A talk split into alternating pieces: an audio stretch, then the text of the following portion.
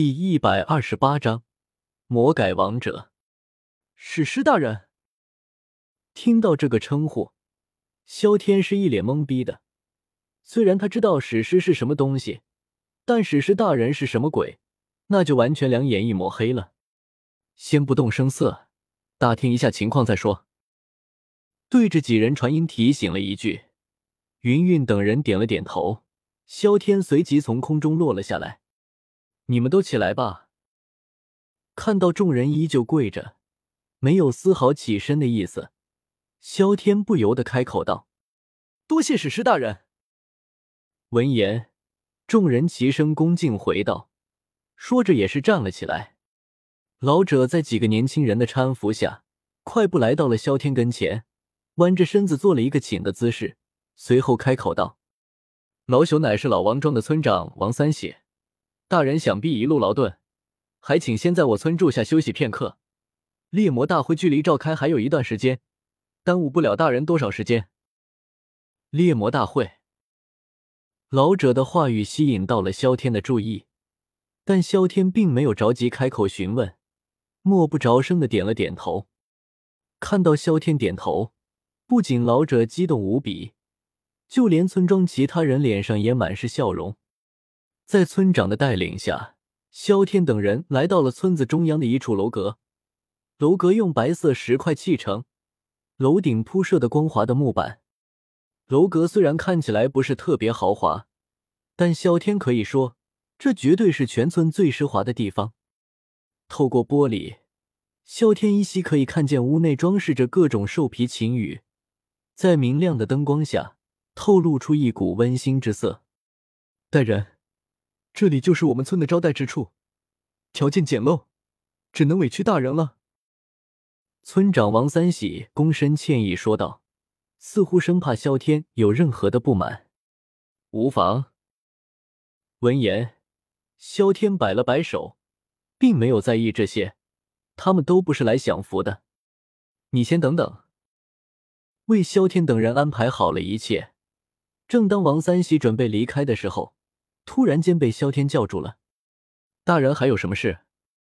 闻言，老者不由得开口道：“确实有些事，想要和你单独谈谈。”萧天直接开口道：“你们都先回去。”闻言，王三喜激动的对着门外的几个青年小伙摆了摆，恨不得他们快点离开，别在这里碍事。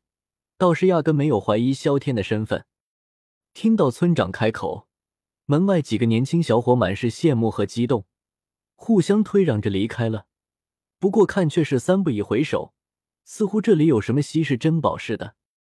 注意到其他人离开，萧天对着云云等人点了点头，眼睛直直看着王三喜。突然间，瞳孔一个黑色的印记浮现出来。与此同时，黑色的印记也倒映在了王三喜的眼里。刹那间，王三喜眼神涣散。整个人仿佛都变得痴痴呆呆了。这是萧天使用了从神龙那里得来的瞳术，虽然等级不高，但贵在使用方便。要是萧天没有学习，直接使用也没有什么问题。对于普通人，消息简直是再合适不过了。看到老者的状况，萧天快心一笑，开始询问起了这片世界的消息。当了解到这个世界后，萧天彻底懵逼了，难怪他刚才觉得石塔熟悉，感情这特喵的就是防御塔。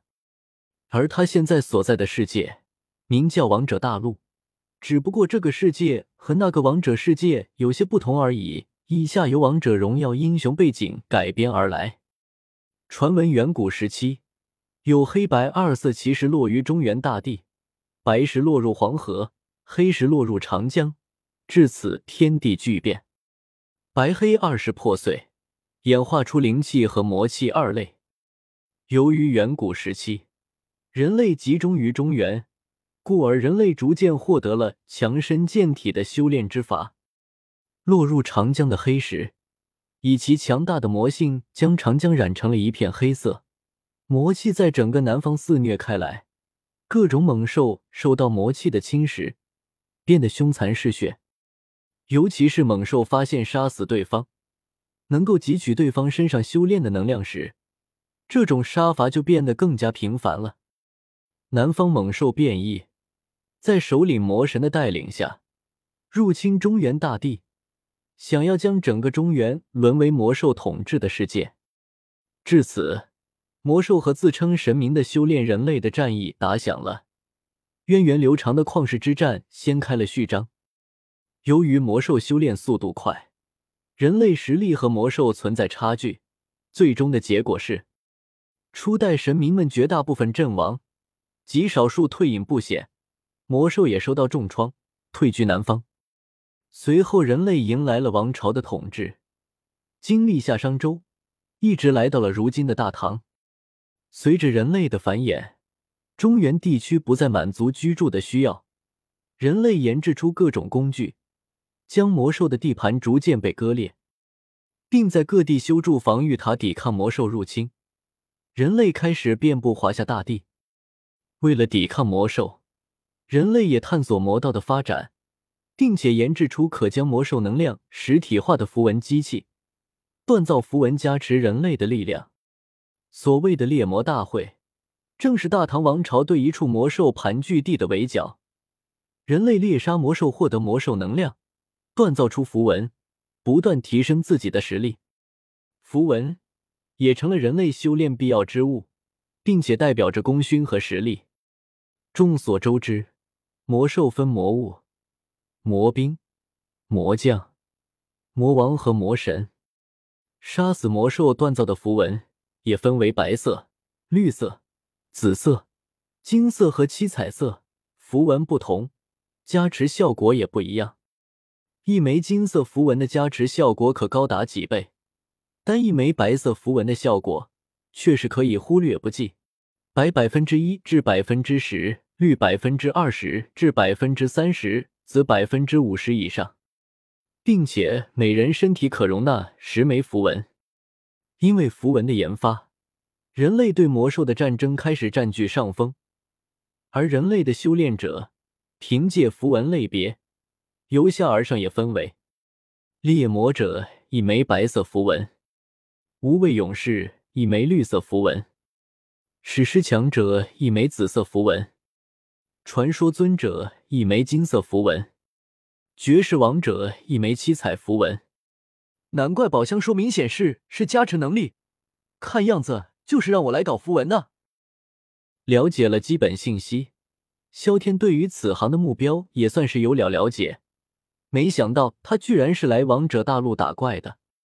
原本穿越就奇葩了，现在副本居然还是王者世界，还能够更加诡异一些吗？似水，呜呜呜！主角的要求怕是无法满足了。魔改王者作者脑细胞都快死完了。